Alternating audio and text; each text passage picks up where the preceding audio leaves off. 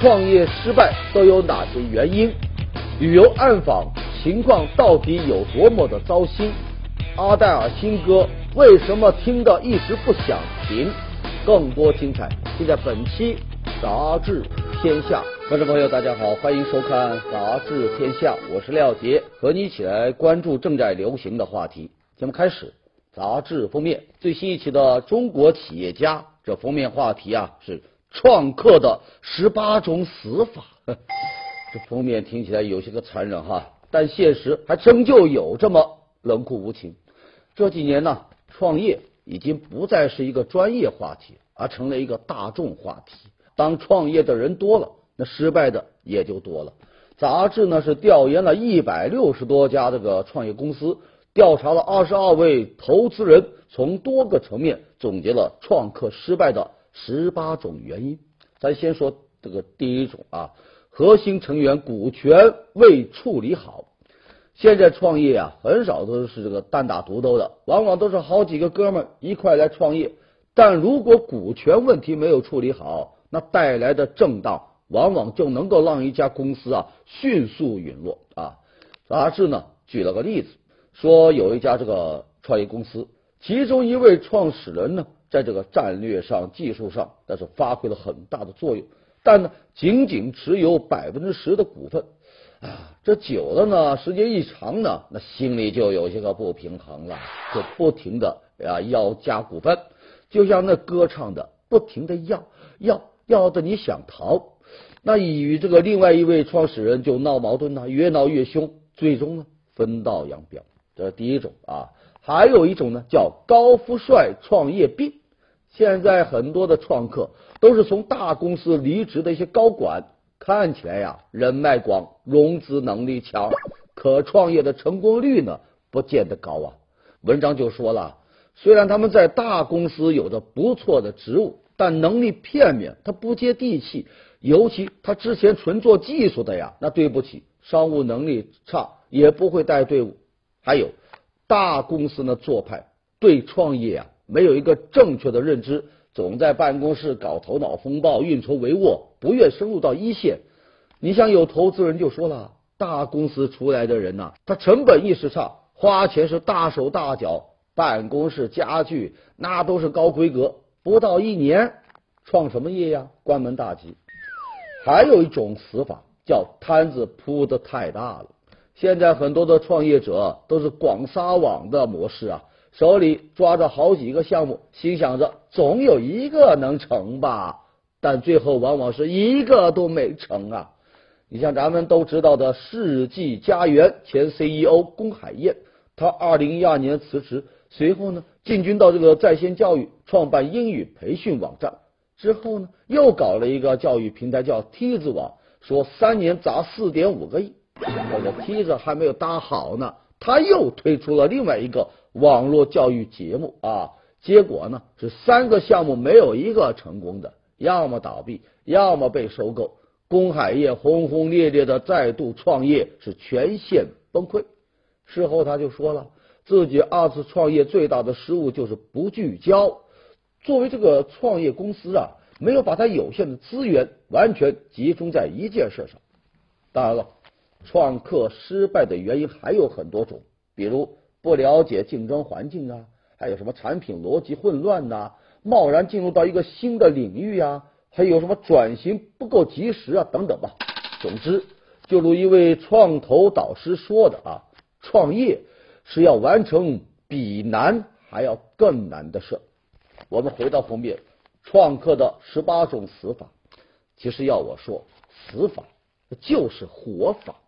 创业的死法有很多种，但活法呢只有一种，就是冲过这一个又一个的陷阱，这一个又一个的死法，向死而生。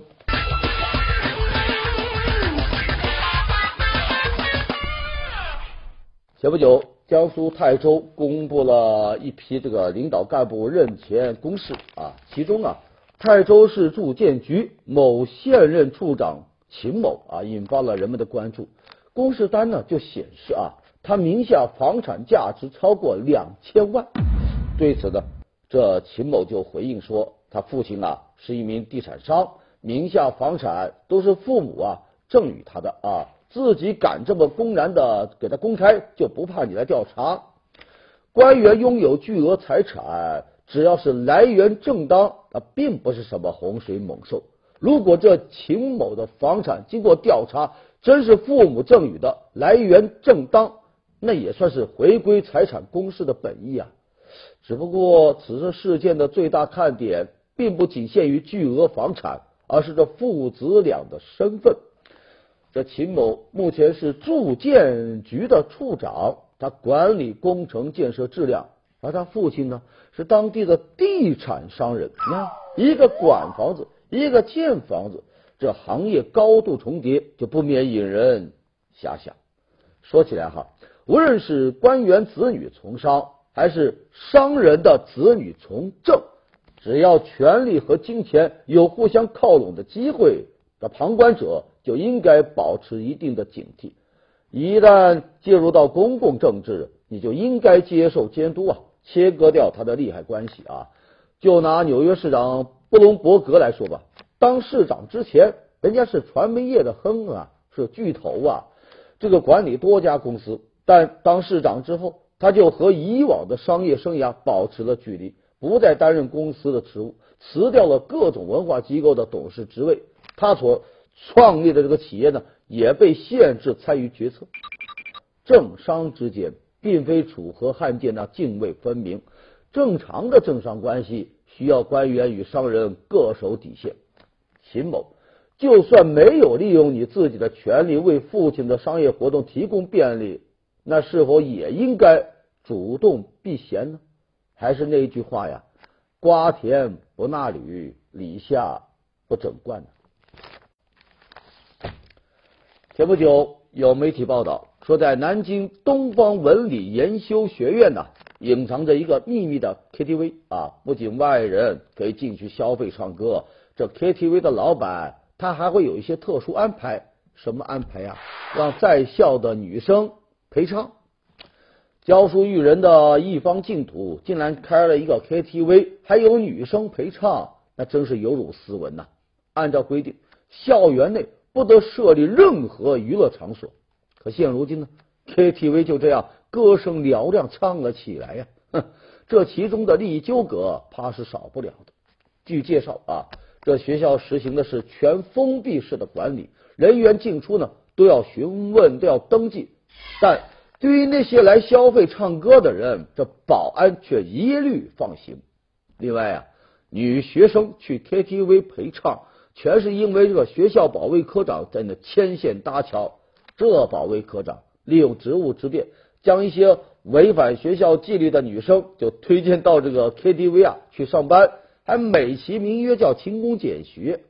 哎呀，表面上看这似乎呢都与这个保卫科脱不了干系，可事实上这问题的根源还在于你校领导的管理。明明是学生活动中心，为何他就可以对外出租开娱乐场所呢？明明是管理很严的学校。为什么对消费唱歌的人却尽情的敞开呢？这样的学校真是让人醉了啊！本来送孩子进学校学习，没想到却变相的送进了狼窝。要我说，学校开 KTV 如此藏污纳垢，那是咱相关的监管没有清扫啊！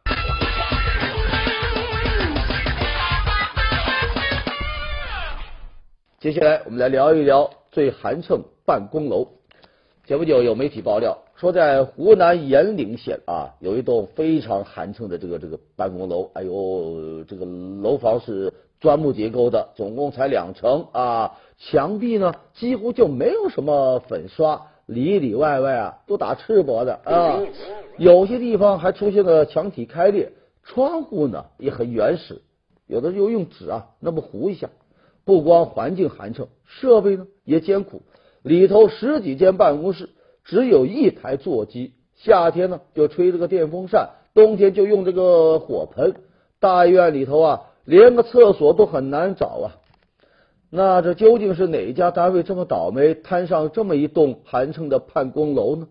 说起来啊，您可能都不相信，这栋楼是当地经济和信息化局的办公楼，它建于上世纪七十年代，一直用用到了现在。而且呢，人家不是没有钱修，只是不愿意把钱花在这上边。据了解，这栋办公楼先后经历了八任的局长，他们也曾想过啊，要改善改善这个办公条件，但资金最后呢，还是用在了当地企业的发展上。他就一直没顾上修整办公楼啊。说起来哈，这年头，哎，不少地方修个什么政府办公楼都快赶上这个建筑大赛了。你像浙江长兴，投资二十多个亿建了一个史上第一县衙门，还有这个湖南娄底，愣是盖出了一个山寨版的白宫。另外，山东济南的政府办公楼。成了仅次于美国五角大楼的世界第二大单体建筑，看那是一个赛过一个的奢华呀，却呢一个挨着一个的被骂呀，甚至连带着把政府机关的形象和公信力都给拉低了。我们再来看看这个啊，最寒碜办公楼，环境寒碜，可人家服务呢一点都不含糊，连续十四年被评为县文明单位。去年呢，还被评为了市文明建设先进单位，获得了当地群众的一致好评呢。当然了，在这里我还想说一句啊，艰苦朴素是好，可不能为了保持作风，就让这开裂的墙体接着到那么裂呀。安全更重要。好，接下来我们来说一说最小诗人走红。这位小诗人笔名叫铁头，今年才九岁，据说呀。他六岁起就开始写诗了，到现在呀，都已经有两百多篇作品了。咱们先来看看他的作品，这篇呢题目叫《如果妈妈是只小贱猫就好了》。说接我的时候，妈妈一声喵，我就知道是谁来到身边了。妈妈很贱，我爱她。还有这篇各种你干的事，哎，也是这个写妈妈的啊。说你推我，你又亲我。妈妈，我服了。我写，我永远听你的。这个诗里啊，字里行间呢，都是孩子气啊。而这些个诗歌呢，就迅速在网上走红了。最小诗人走红，有人呢就猜测啊，是不是诗歌的春天要来了呀？不过，绝大多数人呢，对这孩子的走红啊，是喜忧参半。喜呢，是在诗歌当中，我们看到了孩子的童心啊。还包括他丰富的想象力和创造力，这些是值得鼓励的。忧呢，是忧这孩子少年成名，他真的就快乐吗？这对他的成长真的就有利吗？据了解，这铁头啊，最早开始写诗啊，很大一部分原因是因为他妈妈呀，咱说好听一点是鼓励他写诗，说难听一点是妈妈要他写的。你要知道啊，三年两百多首诗。这样高产的背后，极有可能就是揠苗助长啊！这样做的确是赢在了起跑线。可您刚开始就玩冲刺跑，那以后漫漫长路你怎么卯足劲呢？要我说，最小诗人走红，可千万别成下一个仲永。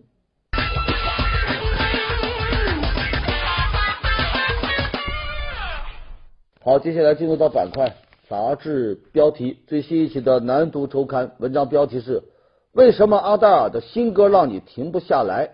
最近好几年没出新专辑的阿黛尔重新回到公众的视野，她的新歌《Hello》很快就在朋友圈被刷屏了。中国粉丝这么热情，外国股粉那更疯狂。有粉丝就说呀，已经连续听这首歌不下二十次了啊，还没有要停下来的打算。莫名其妙就陷入到了一个单曲循环的黑洞啊！迷失在悲伤的歌词和旋律当中，忍不住听了一次一次又一次。这种感觉听起来是不是有点似曾相识啊？其实我们很多人可能都有过单曲循环的经历，尤其啊是听一些悲伤的歌曲。那为什么阿黛尔的新歌会让人停不下来呢？研究就表明，音乐对。我们的这个情感呢，有着非常强大的这个影响力，会让我们对这个悲情歌曲呢，保持一种狂热的态度和紧迫的播放频次。文章就说了，喜欢听悲情歌曲的人，往往会对歌词或旋律啊产生一种共鸣，会让他们在听歌的过程当中建立某种归属感，感到自己的心情呢被别人理解了，从而就使得心情逐渐舒缓啊。这也就是为什么人们在分手后更倾向于听悲情歌曲。悲情歌曲虽然令我们哭泣啊，但你哭了一场啊。也让人感到自己的悲伤被治愈了，有一点类似以毒攻毒的这个效果啊，这叫什么呢？以悲伤治愈悲伤啊。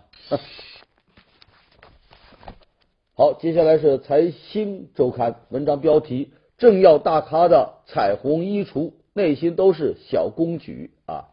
说最近这段时间，彩虹色开始在时尚界走红了。不过您别误会啊，这。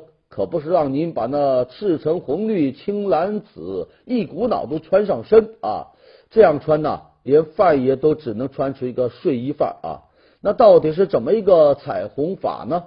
我们不妨看看各国政坛大咖他们是怎么把彩虹色穿出时尚、时尚最时尚的。这第一位时尚达人当属德国总理默克啊！为了体现亲民特征啊，展示他温婉的女性元素。他就在套装的颜色上呢下起了功夫，红色、白色、绿色、黑色、紫红色凑在一块，都能成一道完整的彩虹了。有一位荷兰设计师啊，把默克穿过的所有的套装照片都拼在一张图里，你一眼看过去，活脱脱一幅标准的色卡。嗯，大咖们总是英雄所见略同啊。地球另一边，希拉里呢？也开始踏入到彩虹阵营啊，穿起了各种颜色的裤装西服，而且呢，光自己穿还不过瘾，人家还开了一个网店，专门卖他的彩虹西装啊，从荧光黄到军装绿，从电光蓝到西瓜红，款款亮瞎你双眼。而要说到彩虹套装的鼻祖，当属英国的伊丽莎白女王，这位全球最时髦的老奶奶，穿衣服呢。那是一年三百六十五天不带重样的啊！你像明黄色呀、浅蓝呐、翠绿呀、淡紫啊，他的衣橱啊，那就是一道又一道的彩虹啊！瞧见没有？大咖们的心里啊，其实呢，真就住着这么一个五颜六色的梦幻小公举啊！哎，说到这，我就想起来，其实咱们这呢，也有彩虹色时尚大咖，还都是男生，不信啊？你看这图片，好，接下来进入到板块杂志图片。昆明某司机边开车边接电话，一不留神就把自己的奥迪给开到滇池里去了。幸好啊，司机本人无大碍啊。开车接电话，你可长点心吧。英国一个家居公司啊，推出了超大号乐高风塑料砖块，就像孩子们玩的乐高积木一样。顾客呢可以把它随意拼接组合，你可以做成沙发呀、茶几呀等等。积木拼家居，这才是真正的百变星君呐！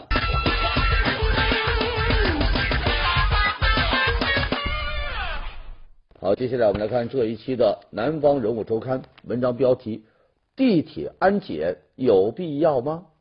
说这个前不久，浙江杭州地铁在客流量相对较大的几个站。试点安装了六扇安检门，乘客坐地铁之前必须要从安检门走一遭。其实不光是在杭州，其他城市地铁安检也都几乎成了常态。不过，杂志在这里提了一个疑问，说这个地铁安检有必要吗？你像这个纽约地铁系统够发达啊，而且呢各色人等汇聚啊，三教九流混杂。但人家地铁呢没有安检啊，不仅仅在纽约啊，美国的这个这个其他城市，比如华盛顿、芝加哥、洛杉矶等，也都很少看到安检。美国地铁不安检，并不等于美国人对安全问题不重视啊，他们的地铁安防工作做得很到位。您听清楚了，我刚刚说到的是安防，而不是安检。人家这个这个地铁站，警察呢随处可见。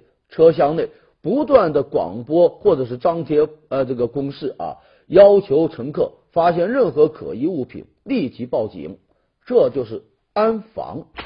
那为什么国外地铁不安检呢？一个很重要的原因呢，人家考虑到了成本。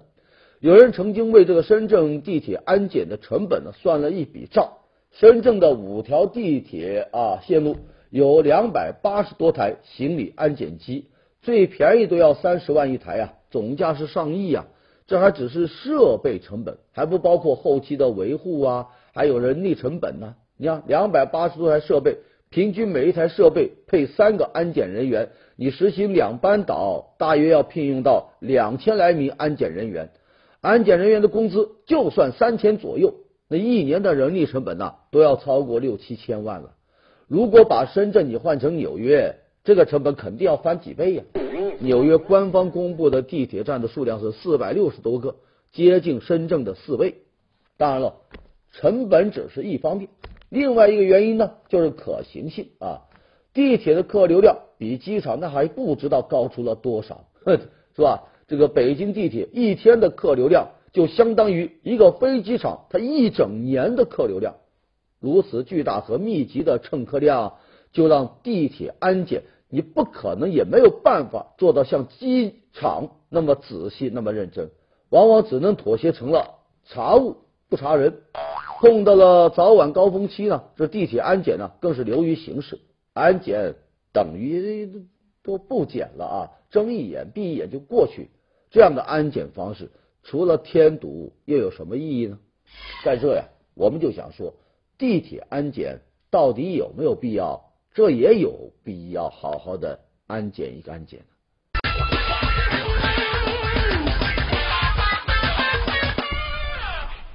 前不久，中消协公布了一份旅游暗访报告，一百九十六名志愿者以普通消费者的身份报名参加旅行团，体验了九十六条线路啊，那是涵盖到全国大部分的地方啊。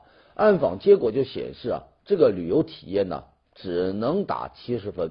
国内旅游线路百分之七十以上都存在比较严重的问题，比如合同违规、强制消费、诱导购物、无证导游等等。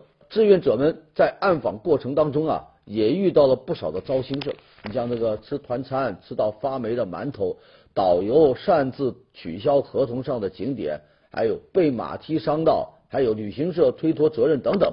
说起来啊，满纸都是泪呀。那之前，国家旅游局呢就曾派出这个多路暗访组到湖南、湖北、海南等地啊去暗访。这一回呢，中消协再次祭出了暗访利器，开展大规模的旅游体验式的调查。这与传统的方法一比呀，暗访摆脱了先通知再检查的这个官僚习气，就有利于发现真正的问题。而暗访的结果呢，也比较的真实。与很多游客以往的经历啊基本相符，不过接下来问题就来了呀。之前暗访也进行过不少啊，国家旅游局的这个整治意见也发下来了啊，但我们看到的呢，还是七成以上的旅游线路都存在严重问题。这恐怕就说明，通过暗访发现问题只是第一步，更重要的还是解决问题，确保法律法规贯彻落实。确保旅行社、导游、景区和商家不再宰客。说起来，这个旅游乱象屡禁不止，与当地相关部门执法不严有着一定的关系。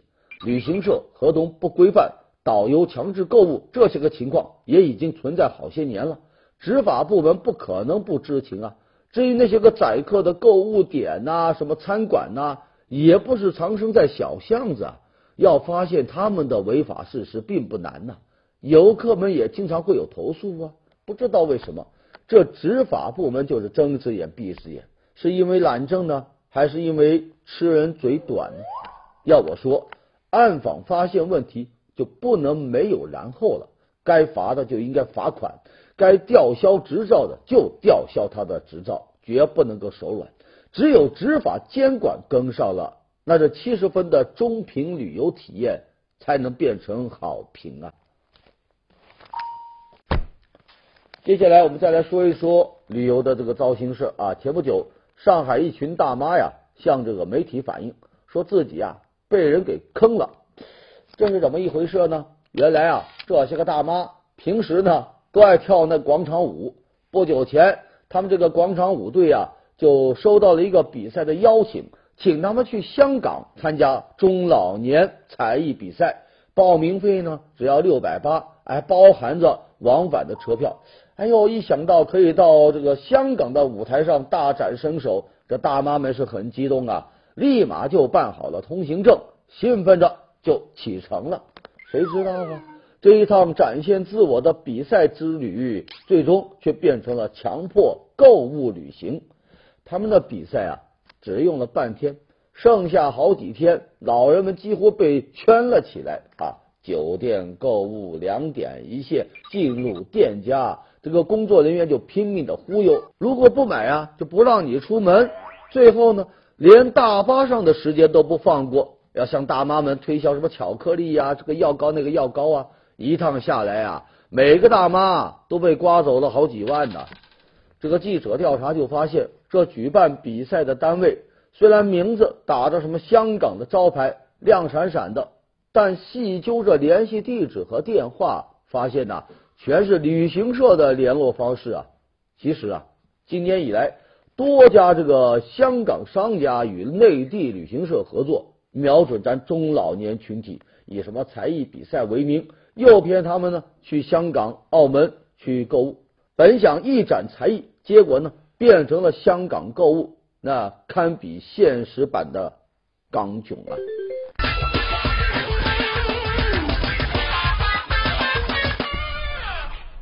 接下来是瞭望东方周刊，我们来介绍几个瑞词。第一个瑞词：月光族套餐。可能很多大学生都有过这样的经历，还没有到月底哦，生活费就木有了，见底了啊，连吃饭都成了问题了，只好每天呢到宿舍呀去嗦泡面啊，或者呢喝开水喝到饱，这就影响到学生的身体健康啊。武汉一所大学食堂，哎，人家就贴心啊，了解到学生这么一个情况后呢，就推出这么一个月末关爱套餐，就是专门为这些个月光族来。啊，制定的一日三餐怎么吃下来呢？还不到十块钱，那可能有人就问呢，这种套餐能吃得饱、吃得好吗？哎，您不用担心，食堂把这都考虑进去了。菜是荤素搭配啊，主食呢一定管饱。瞧见没有？月光族套餐满满的都是爱啊！下一个瑞词“表”，没错，就是这个“表”字啊。饼饼面的那个饼说这个前不久啊，成都某大学的一位辅导员出台一新规定，说班上的同学只要迟到就要罚抄，不是抄那个课文，也不是抄什么单词，抄什么呢？抄这个表啊，要抄整整一千遍。要知道啊表表表啊，总共有五十多画呀，被誉为是汉字当中笔画最多的字。笔画多也就罢了啊，结构还相当的复杂呀，抄一遍都要让人难受。据说呀，有学生以身试法，在规定出台后呢，还真就迟到一次，果然就被罚抄了。抄到第两百多遍的时候，整个人那就不好了呀，泪流满面呐。于是赶忙向老师报告啊，以后真的再也不敢迟到啊。大学迟到罚抄“表”字千遍。